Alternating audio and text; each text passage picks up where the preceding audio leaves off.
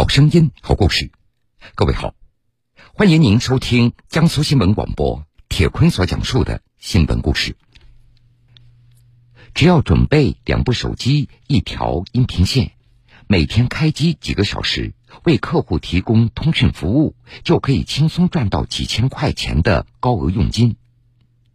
如果看到这样的招工信息，您可要留个心眼儿，这其实是电信诈骗的新的套路。一旦你应聘上岗了，很可能就涉及犯罪。那是在今年三月份，山东省德州市武城县公安局电信网络诈骗侦查大队接到上级公安机关所下发的一条线索，说武城县境内有人涉嫌帮助网络信息犯罪活动罪。武城县公安局电信网络诈骗侦查大队民警，市公安局反诈中心给我们下发了一个线索。在我们辖区内有一个利用 GOIP 设备进行作案的犯罪嫌疑人。据警方介绍，犯罪嫌疑人所使用的这种名为 GOIP 的设备，可以让远在国外的犯罪嫌疑人远程控制国内的手机，进而实施诈骗。我们抓获的这名犯罪嫌疑人，他使用的是一种新型的 GOIP 设备。这种设备的特点就是原理简单，嗯，造价低，嗯，携带方便。这种 GOIP 设备的组成就是由两部手机、一根音频线组成。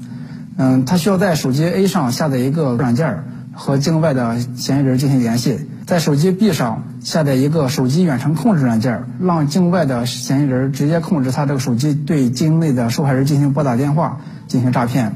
但是境外的犯罪嫌疑人无法和境内的受害人进行通话，所以他就需要这根音频线。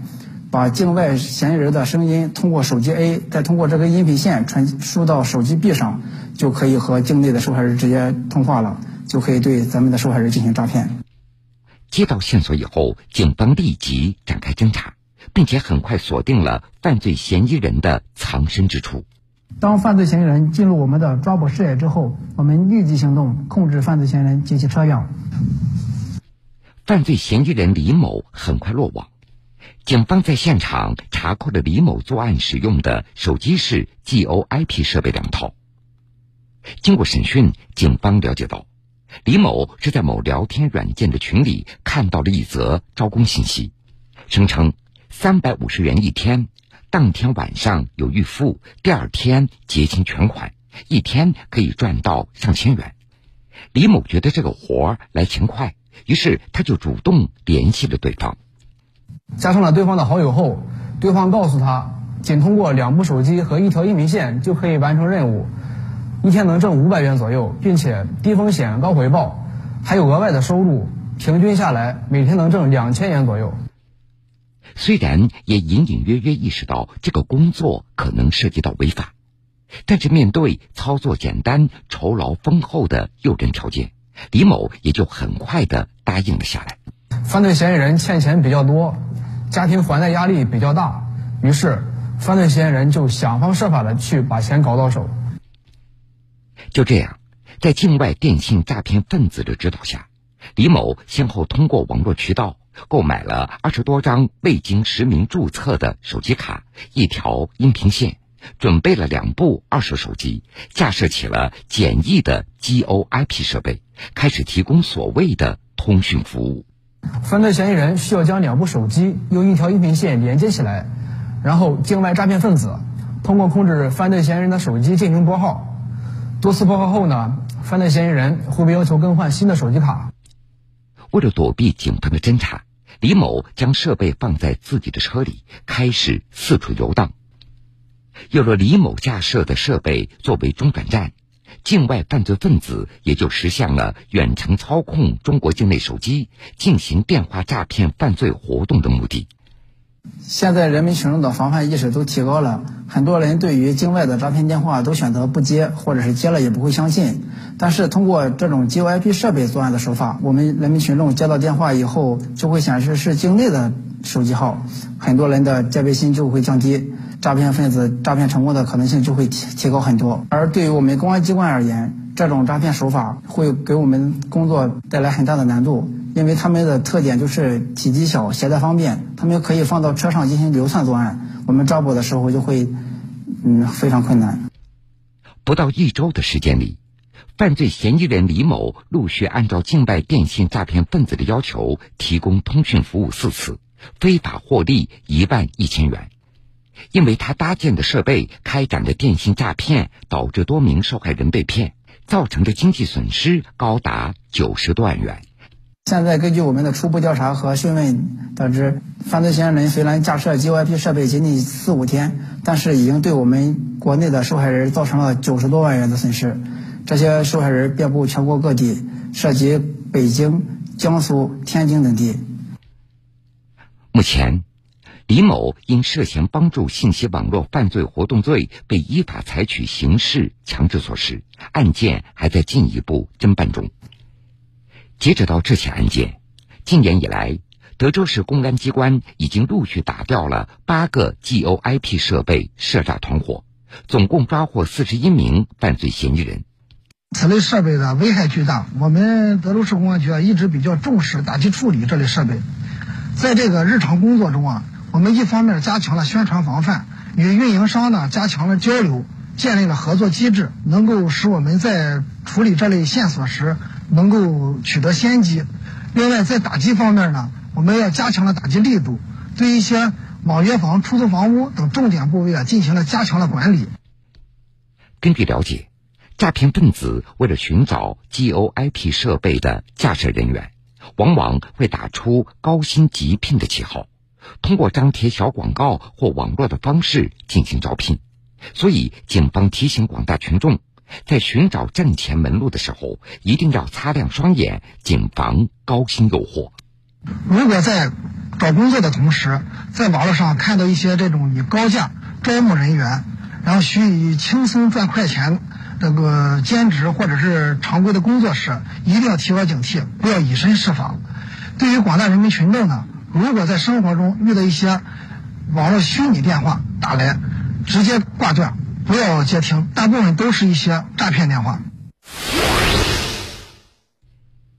接下来我们要说的这种轻松的赚钱方式，同样要提高警惕。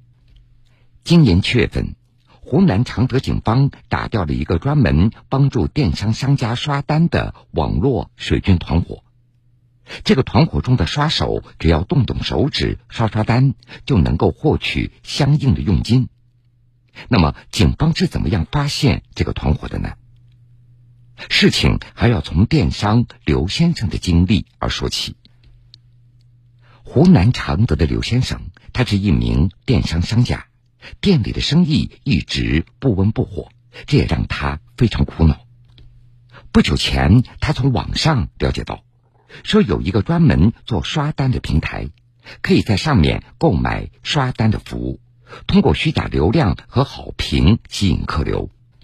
电商商家刘先生，起先我知道这个平台是看论坛贴吧，但是因为论坛贴吧这种东西肯定不可靠嘛。再到了后来，我们这个电商的交流群里面也有人发这个东西，在交流群里，不少同行都说。通过这个刷单平台，他们的生意的确有所起色，所以这让刘先生十分心动。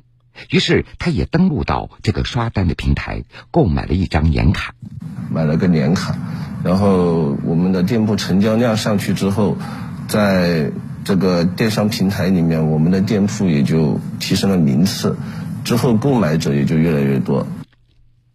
这果不其然，购买了刷单服务以后。靠着虚假的评价，店铺的信誉度得到了提升，销量也一路飙升。虽然店里的生意一下子火爆了，但是刘先生他总是觉得这个事情不踏实，最后向警方报了案。因为这个样子好像是淘宝不允许，我也担心被发现，之后我就没搞了，并且向公安机关反映了这个情况。而与此同时，湖南常德公安机关也接到多名电商商家的报警，商家称，在购物平台上销售同类型商品的同行，在某一个时间段内，商品的销量大幅度的暴增，伴随而来的还有大量的好评。商家经过打听才得知，这些同行都说，他们都是通过刷单平台进行的操作。常德市公安局武陵分局办案民警。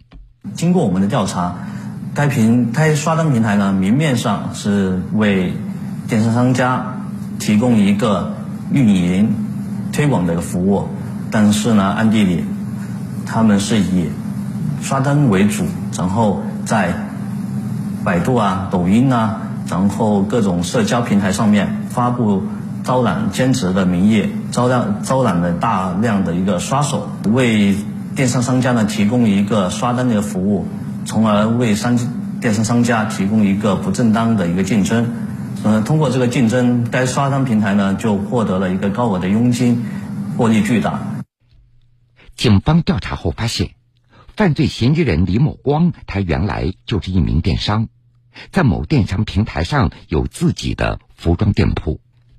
为了获取高交易量和店铺的关注度，李某光会经常在网上找他人为自己的店铺商品刷单冲量。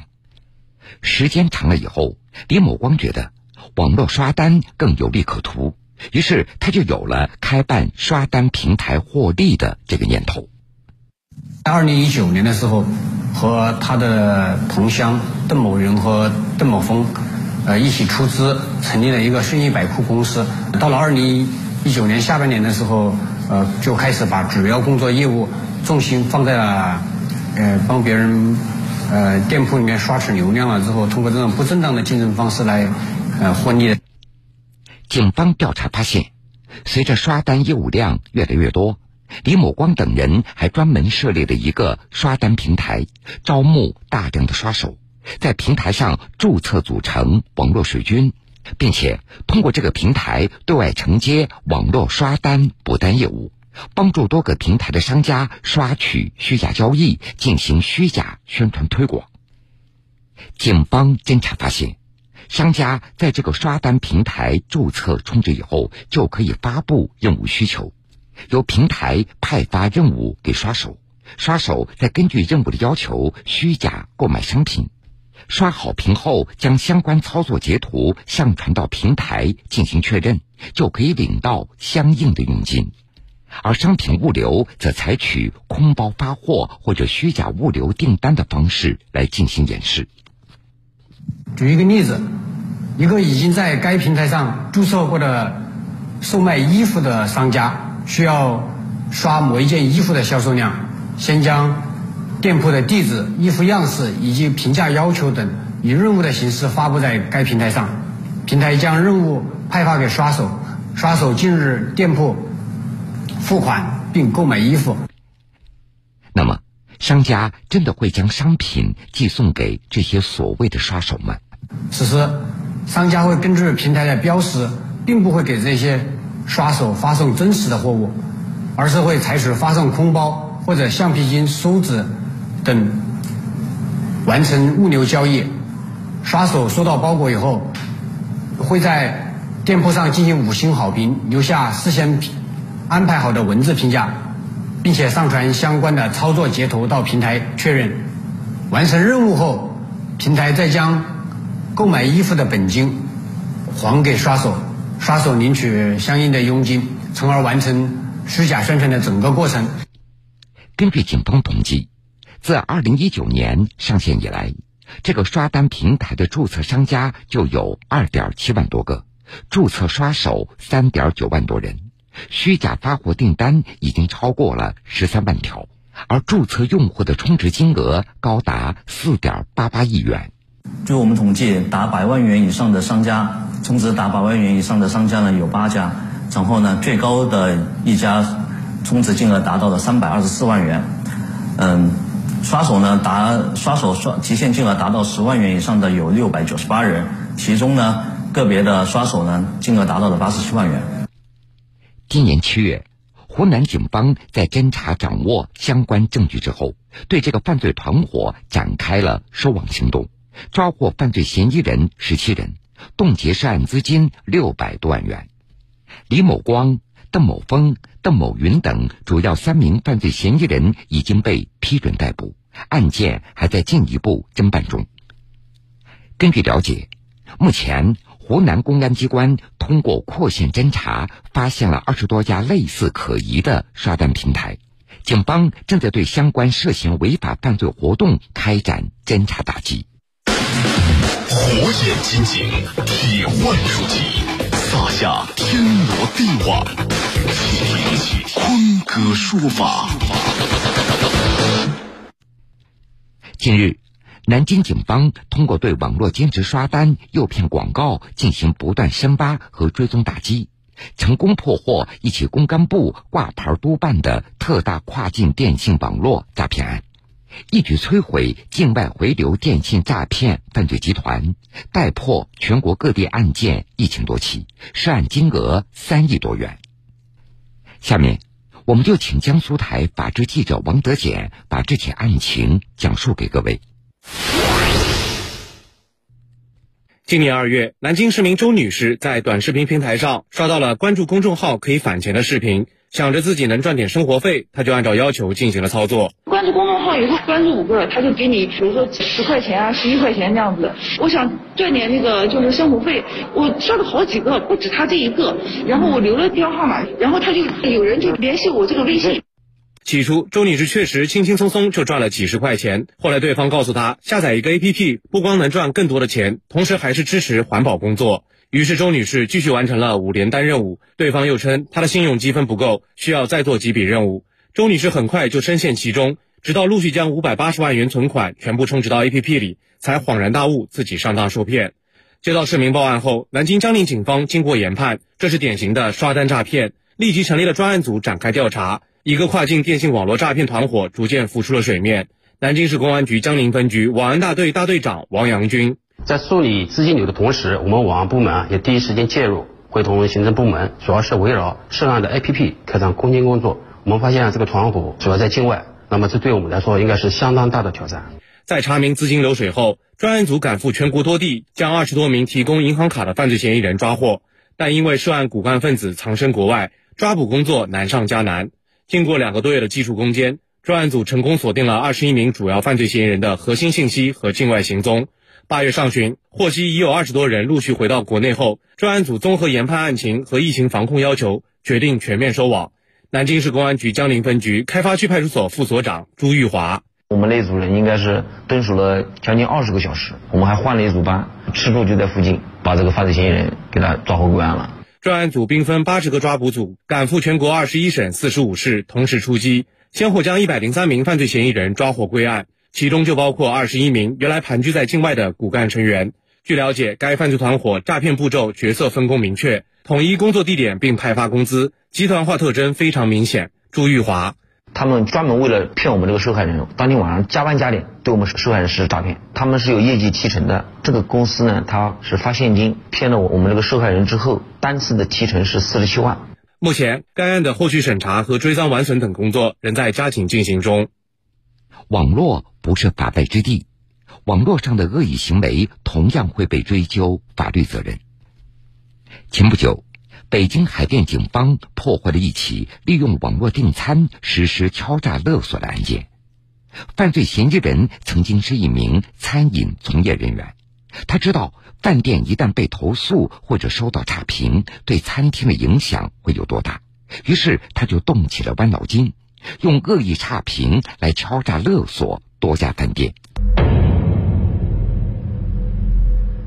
今年六月的一天中午，位于北京市海淀区的这家餐厅，厨师们正在后厨忙碌着。餐厅经理李女士正将一个个打包好的饭菜交给外卖骑手进行配送。可没过多久，李女士就接到了一个投诉电话。当时是我正好在前台，然后顾客打了一个电话。说那个你们点的外卖里面怎么会有蟑螂啊？很恶心。对方说自己在送来的食物中发现了蟑螂，要添加李女士的微信私聊。他点的是一个毛血旺，当时我就觉得我们不可能有蟑螂啊。我们对这个食品啊，包括对卫生要求、对各方面的环境监测也非常的严格的。然后在这样的情况下，然后呢，我就没有理他。没一会儿，同事告诉李女士，餐厅的外卖平台上多出了一个差评，并且差评上还附了一张食物里有蟑螂的照片。万般无奈下，李女士添加了对方的微信。啊，我第一时间表示歉意，我说对于我们的餐品，如果有疑有那个疑问，呃不满意或者什么的，我们是无条件退换的。退换之后他不愿意，接着把加我微信了之后告诉我，就这样就完了吗？然后就说你赔我钱吧，一赔十，赔到这事儿我就给你把那个差评给你删除。此时正好处于用餐的高峰期，李女士为了尽快息事宁人，只能按照对方的要求进行了赔偿。说那你看看能不能少点？他说少不了，反正就是一赔十，你就就让他这样吧，你们也不容易，给我四百块钱吧。本以为这件荒唐事就这样告一段落了，然而第二天，商场内的另一家餐厅也遇到了同样的情况。我们旁边的邻居，他呢也是一样点的类似相同的菜，然后呢也是相同的图片发给了对方，就要求赔偿。然后跟我一沟通，我说对，我是有收到一个这样类似的。我当时我说我第一感觉，我说他就是骗子。越想越不对劲儿的李女士，立刻来到北京市公安局海淀分局曙光派出所报警，向警方讲述了自己遭遇的经历。用不同的企业多次使用这个同一张照片，嫌疑人也是采取了威胁、恐吓这些手段、方式方法，在聊天记录里就能显现出来。我这个你们不给我解决这件事儿，不给我按食品卫生相关的法规进行赔偿，那么我就去投诉你们，让你们。买卖做不成，不好做。根据这种情况，民警判断店家应该是遭受到了敲诈勒索，于是立即开展侦查。经过走访，警方发现这名所谓的顾客在辖区内多家餐厅门店都有下单，而且都有吃出蟑螂并索要赔偿的经历。我们第一时间到店家进行了走访，同时到收取外卖的这个所谓收外卖的地址也看了，发现。在那个收外卖的前台放着好几个同一个收款人、同一个收外卖的顾客，从不同商家点的外卖。通过安保人员反映，就是点了之后根本也没人来取，所以好多都是放置了好几天，最后也就扔了。根据调查显示，这些外卖都没有被人取走。那么，犯罪嫌疑人用来敲诈勒索的照片是哪里来的呢？他这张蟑螂的照片呢，是单独的。